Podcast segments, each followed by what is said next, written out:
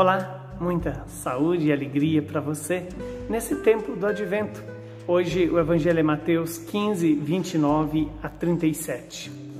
Naquele tempo, Jesus foi para as margens do mar da Galileia, subiu a montanha e sentou-se. Numerosas multidões aproximaram-se dele, levando consigo coxos, aleijados, cegos, mudos e muitos outros doentes. Então os colocaram aos pés de Jesus e ele os curou.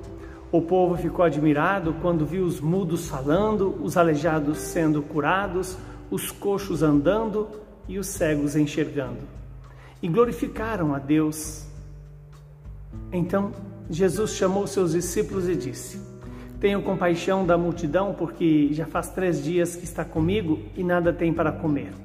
Não quero mandá-los embora com fome, para que não desmaiem pelo caminho. Então os discípulos disseram: Onde vamos buscar neste deserto tantos pães para saciar tão grande multidão? Jesus perguntou: Quantos pães tendes? Eles então responderam: Sete e alguns peixinhos.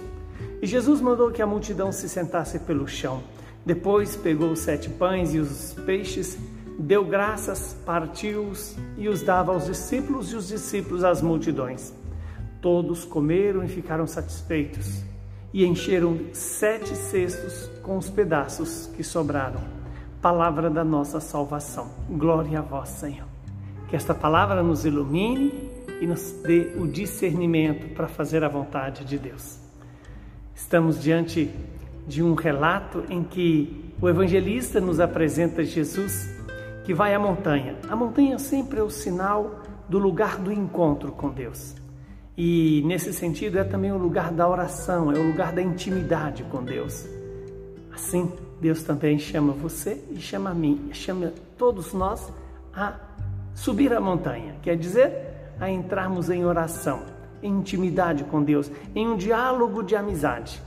E aí Jesus continua dizendo que é, neste evangelho que foram curados os coxos, os aleijados, os cegos, os mudos e outros doentes. Assim, Jesus mostra também capaz de curar, não tanto essas doenças físicas, que também pode curar, mas as doenças espirituais, que nos faz exatamente aleijados, incapazes de amar, incapazes de enxergar Deus como é, presente nos irmãos, incapazes de escutar Deus e tantas outras doenças espirituais que nos roubam e nos tiram da presença de Deus. Estamos também diante do milagre que Jesus faz da multiplicação dos pães. E é bom lembrar que sobraram ainda sete cestos é, dos pedaços de pães. Isso vem lembrar a mim e a você que Deus continua nos alimentando pelos sacramentos, pela Sua palavra, pela vida de igreja. Que Deus nos dê essa graça de apresentar a Deus os nossos pães para que ele, ele multiplique esses pães. Apresentar a, a nossa pobreza a Deus para Ele alimentar, não somente a nós, mas a todos aqueles que vêm até nós. Que o Deus Todo-Poderoso nos abençoe e nos faça perseverante neste tempo do advento tempo de nos preparar para a vinda diária, para a vinda definitiva, olhando para a primeira vinda dele no Natal do Senhor. Abençoe-nos o Deus que é Pai, Filho e Espírito Santo. Muita saúde e paz para você.